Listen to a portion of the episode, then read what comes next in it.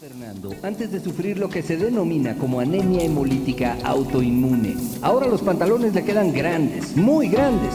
Bajé de peso como 6, 7 kilos en un fin de semana, de un viernes a un lunes, yo creo martes. Al principio no le dio la importancia hasta que las cosas se pusieron difíciles.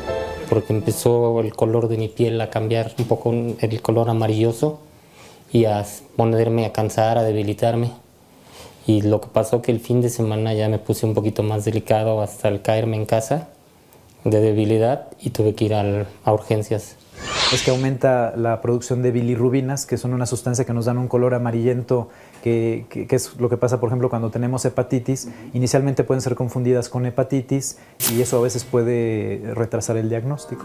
Y aunque las causas muchas veces no son tan claras, los efectos sí lo son. Todos tenemos anticuerpos que su función normal pues es combatir las infecciones que día a día atacan nuestro organismo, pero a veces esos anticuerpos pueden volverse contra nuestro mismo organismo y en ese caso eh, los anticuerpos pueden causar una destrucción de células sanguíneas. Por lo que empieza a darse una falta de oxigenación en la sangre, cuyas consecuencias son notorias. Agotamiento, deshidratación, cansancio, eso sí, y ya al final, el fin de semana, me costaba trabajo respirar, me faltaba el aire. Fernando recibió dos transfusiones sanguíneas y debe tomar inmunosupresores. Los más utilizados son derivados de la cortisona. Eh, separa la producción de estos anticuerpos y eso permite que el organismo se vaya recuperando. Así que ante cualquier sospecha, acuda a su médico.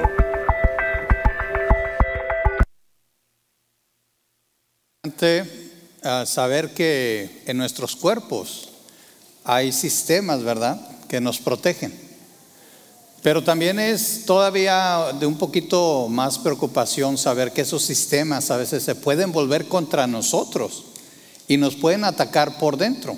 Este video muestra a una persona que tal vez eh, cumplió el sueño dorado de muchos de nosotros, bajó 6 kilos en un fin de semana. ¿Cuánto les gustaría, verdad? Especialmente después de la carne asada del viernes en la noche, ¿verdad? Ya quisiéramos hacer lo que pasó con su cinturón, pasarlo hasta el último agujero, ya. Hace mucho que este cinturón no ve el último agujero, ¿verdad? Entonces, eh, pero lo preocupante es que a veces esos ataques pueden ser una amenaza para nuestra vida. No solamente son de preocuparse en el sentido de que no deberían de hacer eso sino también en el sentido de que arriesgan nuestras vidas. Gracias a Dios que muchos de, estos, de estas enfermedades son raras y bueno, parecía una cápsula de salud esto, pero es para poder ilustrar lo que estaba pasando en el pueblo de Israel cuando estaban reconstruyendo la ciudad. Les invito a que abran sus Biblias en el capítulo 5, estamos en Nehemías y continuamos con esta serie reconstruyendo y vamos a ver obstáculos internos. Sabe que muchas veces estamos preparados para los ataques externos, pero a veces no estamos listos para los ataques que vienen de dentro. Nosotros sabemos que nos pueden atacar de fuera, pero mire, vamos a leer el primer versículo de este capítulo 5. Y vamos a ver lo siguiente, hay una opresión interna pero esta presión interna nace, fíjese bien, nace de, nuestros propios hermanos. Vamos a leer el primer versículo. Dice, en esos días algunos de los hombres y sus esposas elevaron una protesta contra sus hermanos judíos. Fíjese bien lo que está pasando aquí. Hay una protesta, ya vimos y vamos a ver más adelante cómo en el capítulo 4 ya vimos que había problemas, había gente queriendo atacar al pueblo de Israel por lo que estaban haciendo. Pero aquí vemos el clamor, el clamor del pueblo. Quiero que lea la última parte, contra sus propios hermanos. Yo creo que esto no debería ocurrir. Sin embargo, sabemos que va a haber personas que nos quieren hacer daño. El problema es que no esperamos que estas personas sean los cercanos a nosotros. ¿Verdad? Nosotros esperamos que la gente que amamos, nuestros hermanos, nuestra familia, nuestros hermanos en la fe, nos apoyen, que estén orando por nosotros. Y si es malo, fíjense bien, si es malo ver gente de fuera que nos quiera atacar, imagínense cómo se siente cuando somos atacados por los que amamos. A lo mejor le ha pasado. ¿Sabe?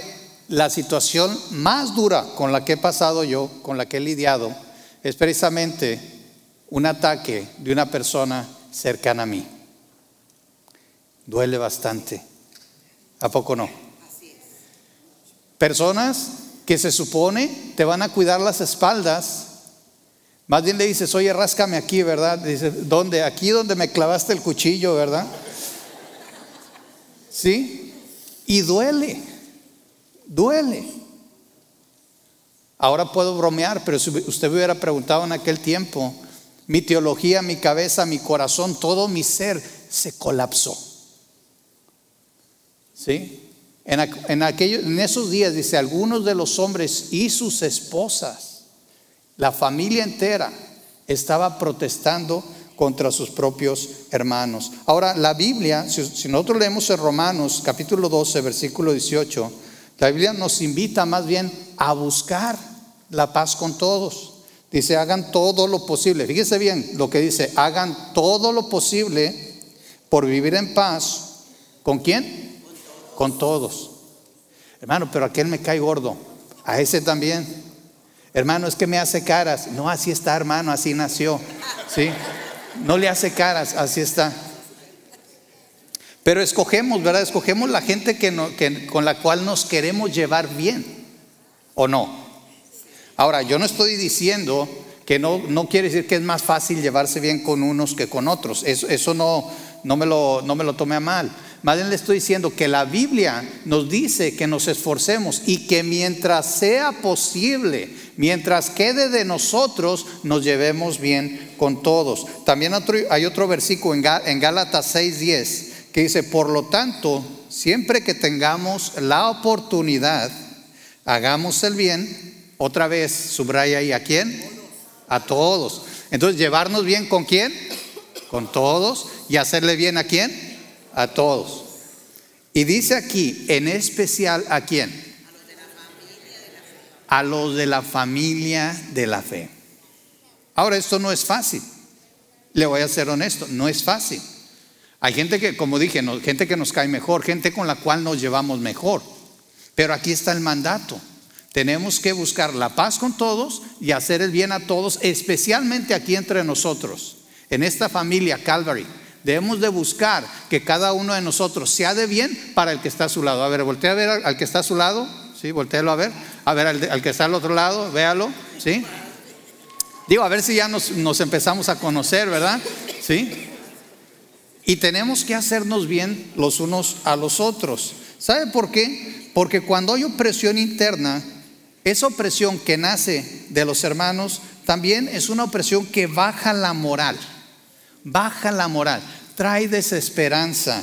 Nosotros vemos en los versículos 2 al 4 de Nehemías lo siguiente. Fíjense lo que decían estas familias. ¿Cuál era el, el, el, clamor de estas familias? Decían, nuestras familias son tan numerosas que necesitamos más comida para sobrevivir. Otros decían, hemos hipotecado nuestros campos, viñedos y casas para conseguir comida durante el hambre. Otros más decían, para poder pagar los impuestos, tuvimos que pedir dinero prestado, dando nuestros campos y viñedos como garantía. Ahora, acuérdese de la situación. Están en construcción. ¿Cuántos de ustedes han, han hecho construcción en su casa? Esas construcciones que le dicen, no va a durar una semana y pasan dos meses y todavía no terminan, ¿verdad? Y está todo lleno de polvo y ya no hay. Y peor si le quitan una ventana, ¿verdad? Pasa uno así tapándose para que no lo vean los vecinos. ¿Sí?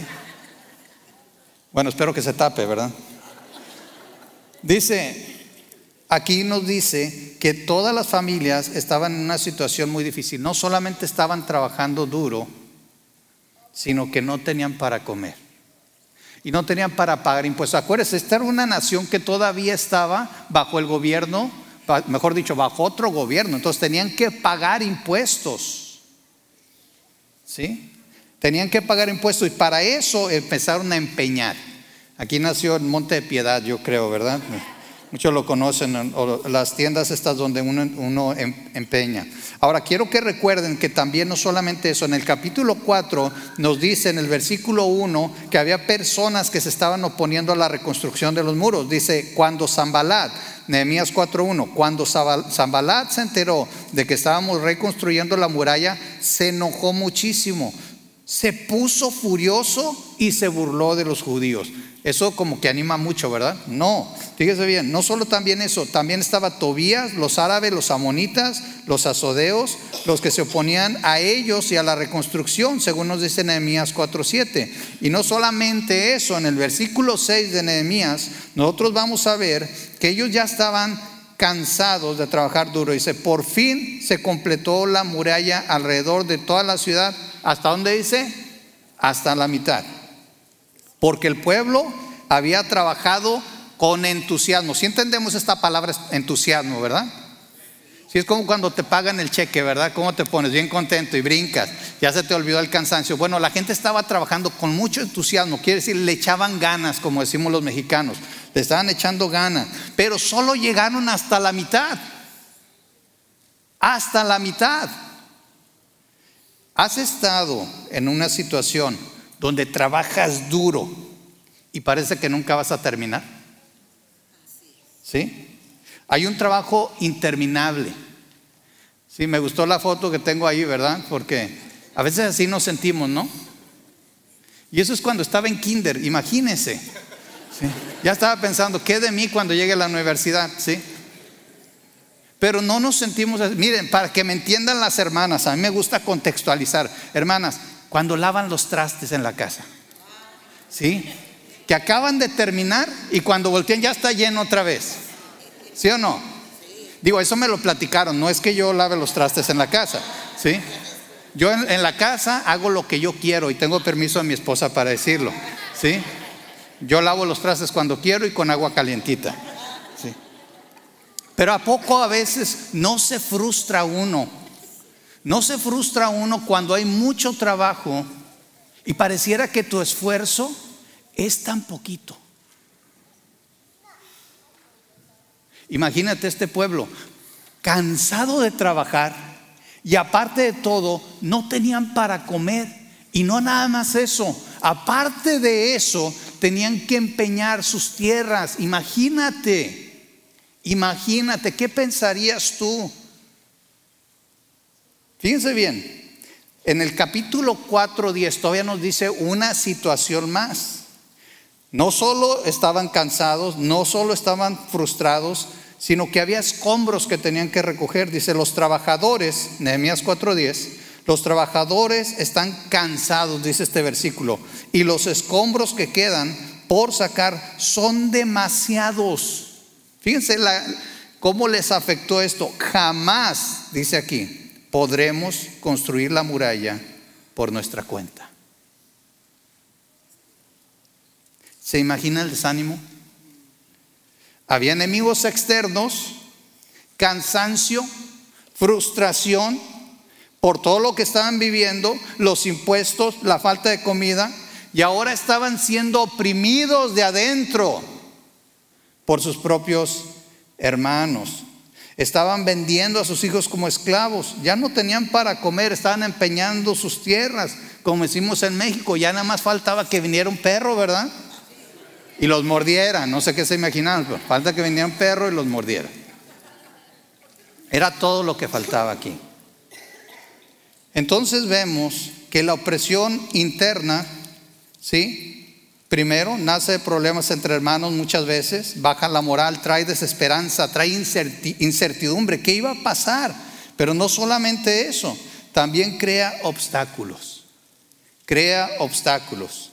Desenfoca, desenfoca de la tarea principal para que me entienda. ¿Cómo se sentiría usted? ¿A poco estaría muy enfocado en trabajar? Si estuviera pensando, ya empeñé la tierra. Mire, a los hombres se la voy a poner más fácil, ya empeñé la tele Ahora, ¿qué voy a ver? Y luego, si hubiera sido en febrero con el Super Bowl, ¿te imaginas? ¿Cómo la voy a recuperar? Ya me entendieron los varones, ¿verdad? Ya le dije, me gusta contextualizar. Vamos a ver versículo 5. de Nehemías. Dice, pertenecemos a la misma familia de los que son ricos y nuestros hijos son iguales a los de ellos. Sin embargo, tenemos que vender nuestros hijos como esclavos solo para conseguir lo necesario para vivir. Ya hemos vendido a algunas de nuestras hijas y no hay nada que podamos hacer porque nuestros campos y viñedos ya están hipotecados. ¿A cuánto nos gustaría estar en sus zapatos? ¿Sí? Bueno, yo sé que algunos están pensando, a mí me hubiera gustado vender a, ¿verdad? No. Hay hijos que a veces, a veces somos un poquito inquietos y a veces los padres yo creo pensaron alguna vez en vendernos, regalarnos, dejarnos ahí en el, yo no sé. Y no, no se vendían suegras, así que no esté pensando. ¿Sí? Pero ¿cómo te sentirías de preocupado? ¿Cómo te sentirías de preocupado? ¿Crees que tendrías tiempo de pensar en trabajar? ¿En reconstruir? ¿Podrías concentrarte en reconstruir un muro? ¿Defender tu ciudad? Si estuvieras pensando en cómo darle de comer a tu familia o en cómo pagar tus impuestos o en cómo recuperar a tus hijas o tus tierras. ¿Crees que te podrías concentrar?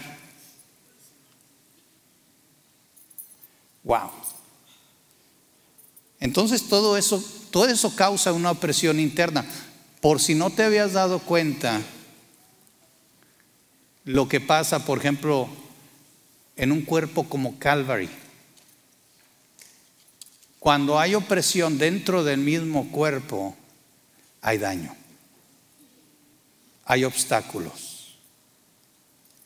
Y es donde viene muchas veces una reprensión sabia. ¿Sí? Vamos a ver los versículos 6 al 10. Y quiero hacer notar lo siguiente, una reprensión sabia, una reprensión que viene de parte de Dios, primero no nace del enojo. Fíjense bien, una, óigame bien, una reprensión sabia no nace del enojo, porque hay quienes hablan de ira santa. Eso, esa cosa de ira santa, especialmente de parte de nosotros, no existe. Fíjense bien, ¿Qué hace Nehemías? Dice en el versículo 5, perdón, en el 6, dice, cuando oí sus quejas, me enojé muchísimo. ¿Se fijan? ¿Qué dice que se qué? Se enojó. Ahora, ¿qué pasa cuando tú te enojas? Vamos a poner la clásica historia, vas manejando bien tranquila, bien santo, ¿verdad? Hasta se ve aquí, ¿verdad? Las alitas te empiezan a decir, vas bien santo manejando. Y se te meten, ¿verdad? Y te cortan y casi te chocan. A nadie le ha pasado eso, ¿verdad? Aquí. Aquí en el valle eso no pasa. Bueno, imagínate que te pase. ¿Cómo vas a reaccionar? ¿Sí? ¿Te enojas, sí o no? ¿Nos enojamos, sí o no? Sí, ah, bueno, yo, a mí sí me, sí me, sí me enoja, ¿verdad? ¿Sí? ¿Cómo reaccionas? Fíjense bien cómo reaccionó Nehemías. Vamos a leer el versículo 7. Sí. Fíjense bien, ahí está. Así me pongo yo, esa. Después, dice Nehemías, después de pensarlo bien, ya quiero que pares. Nehemías se enojó, actuó, no, dice después de pensarlo bien. Después de pensarlo bien. Note que aunque Nehemías se enojó, se tomó un tiempo para pensar. Y yo asumo, la Biblia no lo dice, pero yo asumo que hasta para calmarse y hasta consultarlo con el Señor. ¿Sí?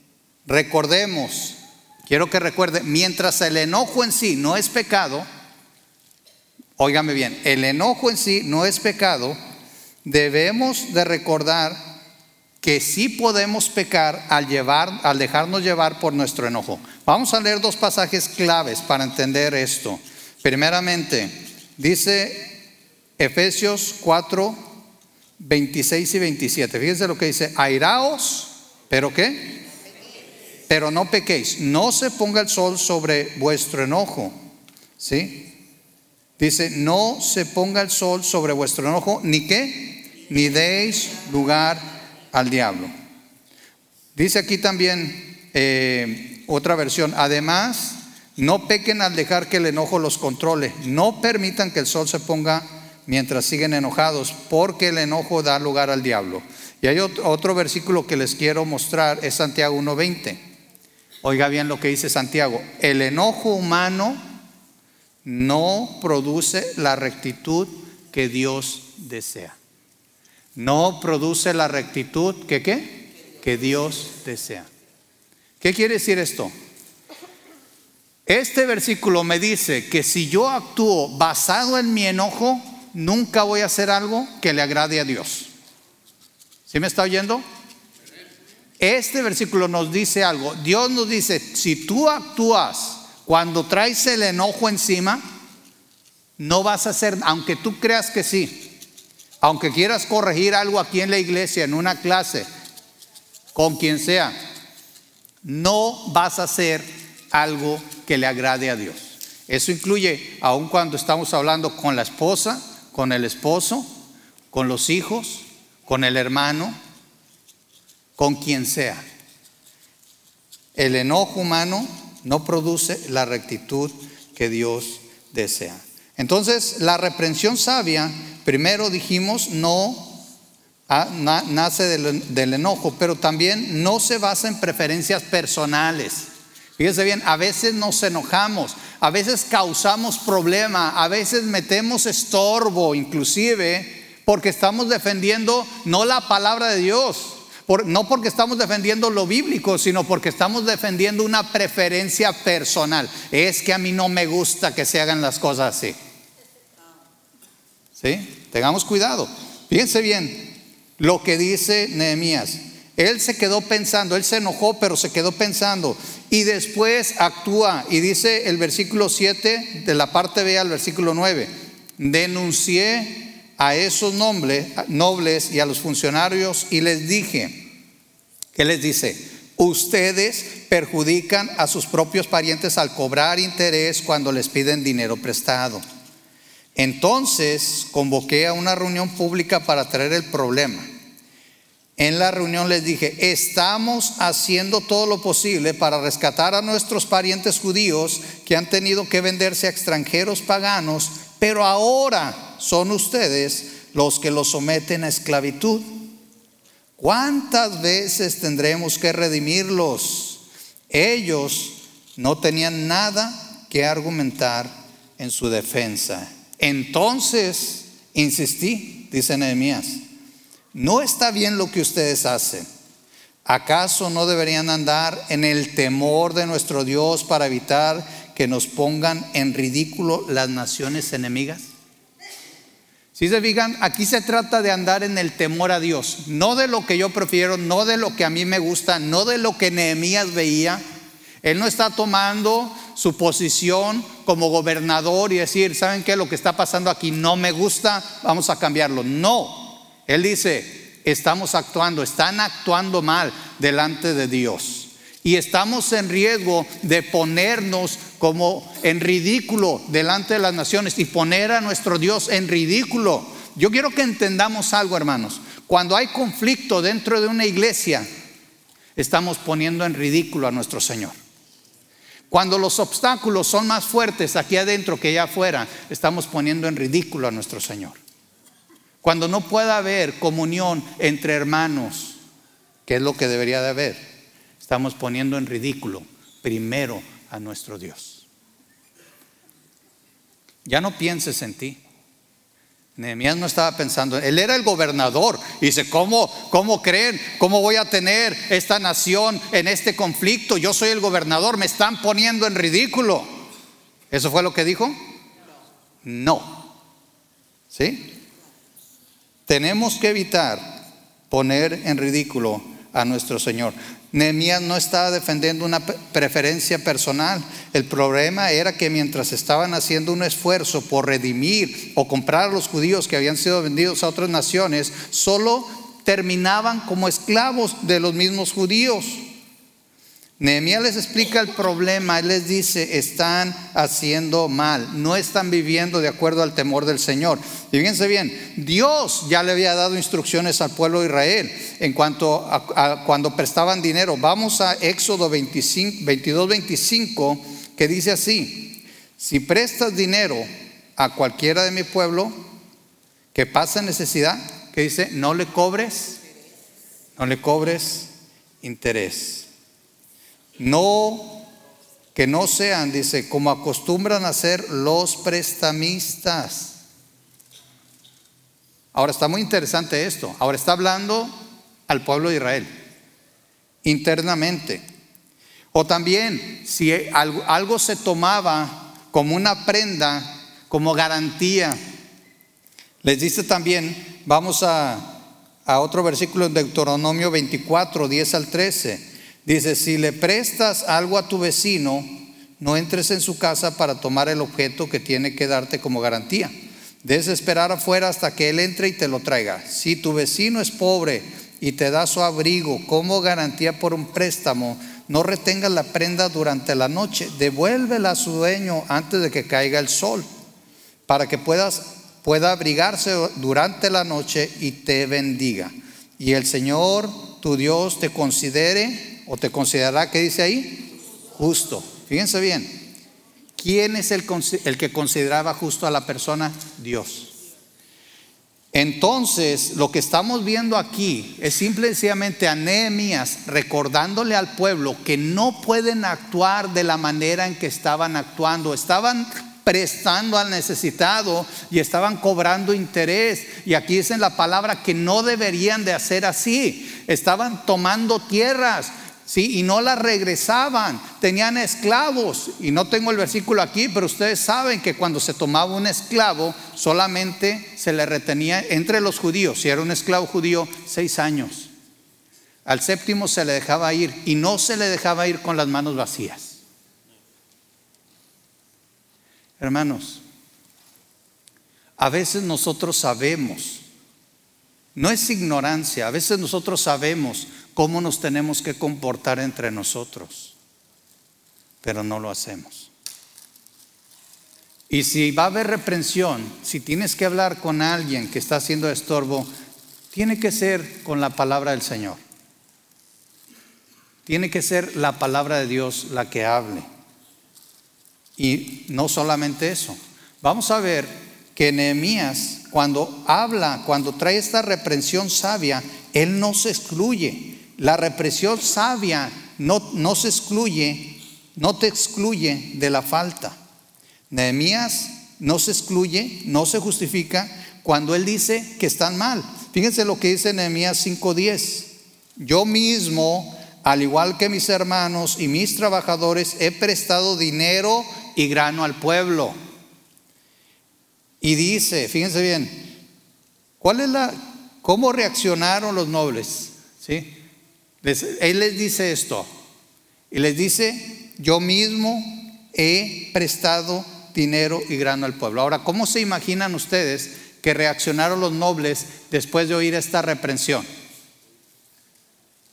¿Cómo, reaccionas, ¿Cómo reaccionarías tú o cómo reaccionas tú cuando alguien viene y te dice, hermano, estás mal? Hermana, estás mal. ¿A cuánto nos gusta oír eso? A mí no me, a mí no me gusta, la verdad. Luego, se pone uno como ninja, ¿verdad? Listo para, para regresarla. Y lo primero que viene a nuestra mente, lo primero que viene a nuestra mente es, ¿qué le digo? ¿Qué le digo? A ver. Y a veces nos vamos a pensar, pero no a pensar en lo que nos dijeron, a pensar cómo se la regreso, ¿verdad? ¿Sí o no? ¿O soy el único? Ah, bueno, gracias. Ya tengo dos, ya somos dos. ¿Cómo reaccionaron? A mí me encanta cómo reaccionaron los nobles. Vamos a ver, y este es, cuando hay una reprensión sabia, espero que haya una respuesta sabia. Vamos a ver la respuesta de estos, de estos funcionarios y nobles. Ellos sabían que la respuesta sabia, óigame bien, paga el precio. Óigame bien, hacer la voluntad de Dios cuesta. Vamos a leer eh, los versículos 10b al 12. Dice, pero ahora, dice Nehemías. Él dice, yo también les presté. Nehemías dice, yo también les presté. ¿Y qué dice? Pero ahora dejemos. Se incluye, dejemos de, cobrar, de cobrarles intereses. Devuélvanles hoy mismo sus campos y viñedos, sus olivares y sus casas. Además, devuelvan los intereses que cobraron cuando, cuando prestaron dinero, grano, vino nuevo y aceite de oliva. Wow. ¿Se oía caro eso? Básicamente todo lo que ganaron, regrésenlo. Ahí es donde a muchos nos duele, ¿verdad? En el bolsillo. Y podríamos pensar, pero ¿por qué? Si fue lo ellos estuvieron de acuerdo. Ellos estuvieron de acuerdo, porque ahora nos dices eso? No, ellos no respondieron así. ¿Qué dice? El 12. Entonces ellos respondieron, devolveremos todo y no le exigiremos nada al pueblo. Haremos como tú dices. Luego llamé a los sacerdotes e hice que los nobles y los funcionarios, los funcionarios juraran que cumplirían su promesa. Pero ¿sabe qué? Todo esto fue para bien, porque la respuesta sabia evita consecuencias graves. Usted piensa que esto era malo, fíjese bien, lo que dice Nehemías, luego llamé a los sacerdotes, les hace juramento y dice, luego llamé a los sacerdotes, dice que los nobles y los funcionarios juraran que cumplirían sus promesas. Sacudí los dobleces de mi manto y les dije, si no cumplen sus promesas, ¿qué dice aquí? Que así los sacuda Dios de sus casas y de sus propiedades. Ándale. Ahora no era solo regresar, no era solo regresar lo que habían tomado. Dice, si ustedes no cumplen, Dios los va, les va a quitar todo. Soy duro. Pero ¿cómo responden ellos? Entonces toda la asamblea respondió, amén. Dígame, no, sí o no, estas eran personas que estaban dispuestas a pagar el precio. Hermanos, obedecer tiene un precio. Me he topado con personas que me han dicho, es que yo tengo que llevar mi negocio así porque si no, no sale. ¿Qué vale más? ¿Tu integridad delante de Dios o tu bolsillo? Aquí en la iglesia, a veces hacer lo correcto nos va a costar. Nos va a costar doblegar nuestro orgullo. Nos va a costar, como decimos, doblar las manitas, ceder. ¿Y cómo nos cuesta eso? Nos va a costar muchas veces admitir que la otra persona está bien y yo estoy mal. Pero tenemos que remover todos estos obstáculos. Tenemos que responder sabiamente. Tenemos que responder como Dios quiere. Ellos, estos nobles, estos funcionarios, estaban dispuestos a pagar el precio de la obediencia y aún se comprometieron a pagar el precio de la desobediencia. Sé siempre consciente de algo. Si obedecer cuesta, desobedecer cuesta más. ¿Sí? La desobediencia siempre paga un precio más alto. Ahora, esta respuesta sabia remueve todos los obstáculos. Vamos a leer los últimos versículos de Nehemías capítulo 5, dice 14 al 18. Durante los 12 años en los que fui gobernador de Judá, desde el año 20 hasta el año 32 del reinado de Artajerjes, ni yo ni mis funcionarios reclamamos la ración de comida que nos correspondía. Los gobernadores anteriores, dice Nehemías, por contraste, impusieron pesadas cargas al pueblo al exigir una ración diaria de comida y vino, además de 40 piezas de plata. Hasta sus ayudantes se, aprovechaban del pueblo. Sin embargo, ¿qué dice Nehemías? Como yo temía a Dios, no actué de esa manera. También me dediqué a trabajar en la muralla y me negué a adquirir tierras. Además, exigí a todos mis sirvientes que dedicaran tiempo a trabajar en la muralla. No pedí nada, aunque con frecuencia daba de comer a 150 funcionarios judíos en mi mesa, sin contar a todos los visitantes de otras tierras. Las provincias que yo, que, que yo pagaba todos los días, las provisiones, perdón, que yo pagaba todos los días incluían un buey, seis ovejas o cabras selectas y gran cantidad de carne de ave. Además, cada diez días necesitábamos una abundante provisión de toda clase de vino. Sin embargo, rehusé exigir la ración que me correspondía como gobernador, porque el pueblo ya tenía una carga pesada.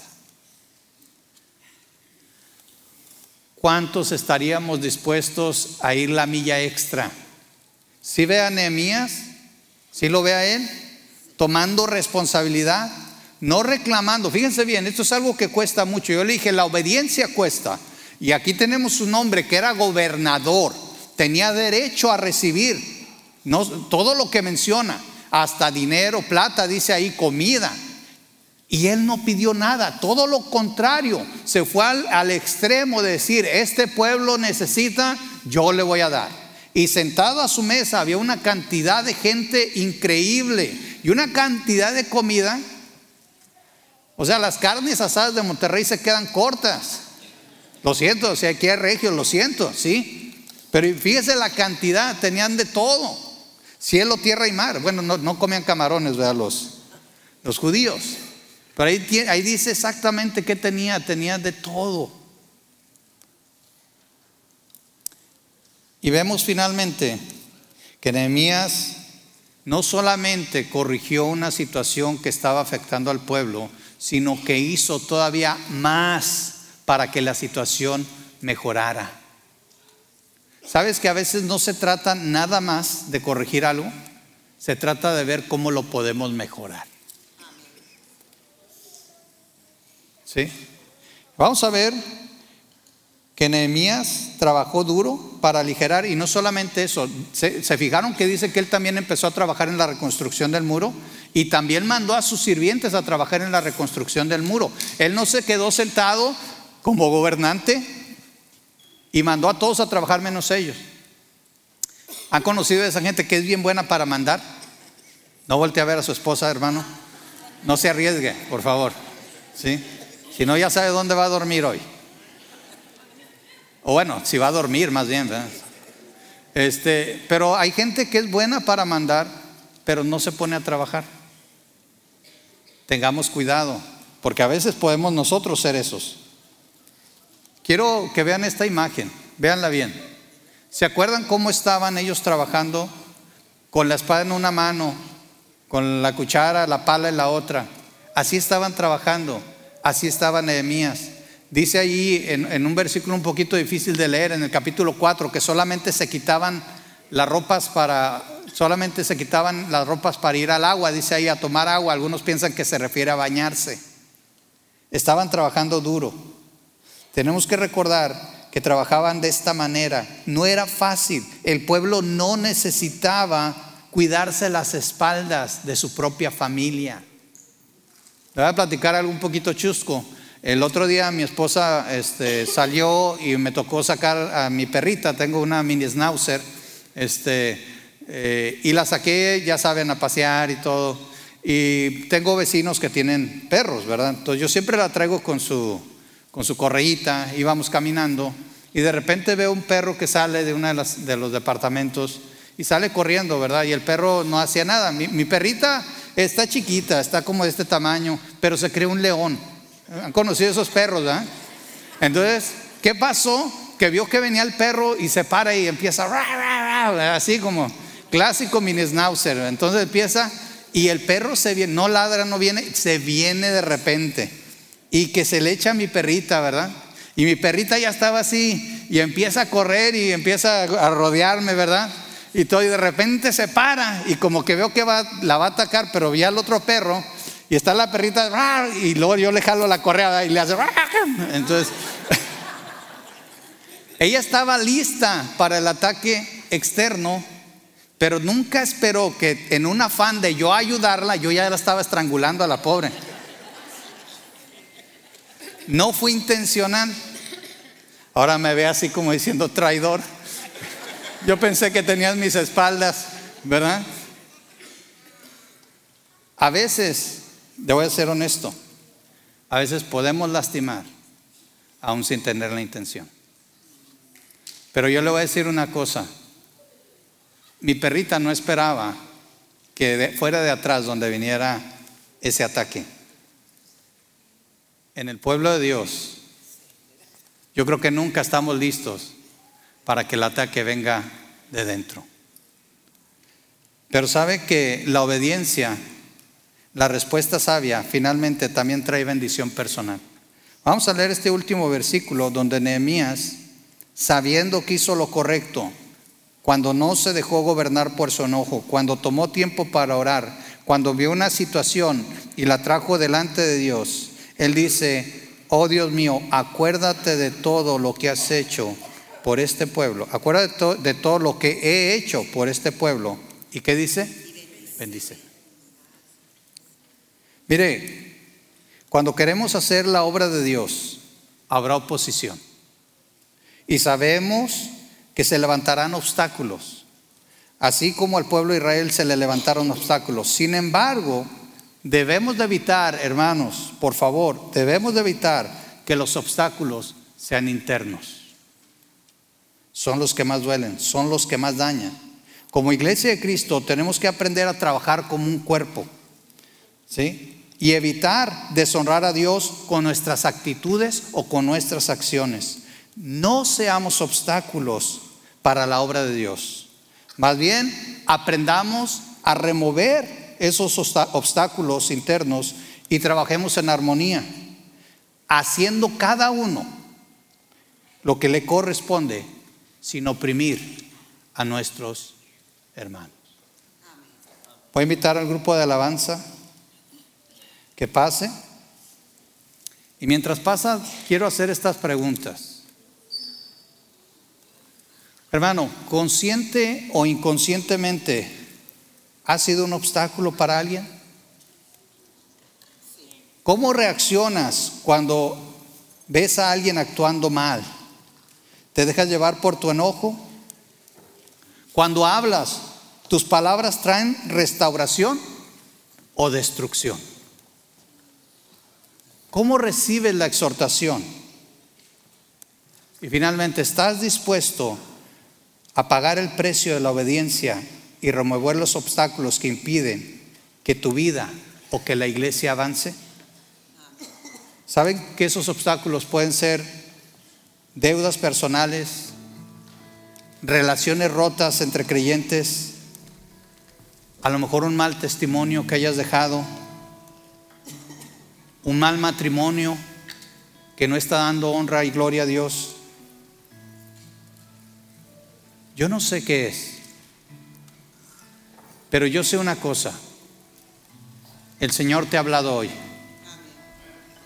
El Señor te ha hablado hoy a través del ejemplo del pueblo de Israel y a través de aquellos que tomaron valor e hicieron lo correcto delante de los ojos de Dios. Les invito a que nos pongamos en pie. Vamos a orar, déjenme orar. Y vamos a abrir también este lugar. Porque a lo mejor hoy te diste cuenta que hay obstáculos en tu vida. O que ha sido un obstáculo.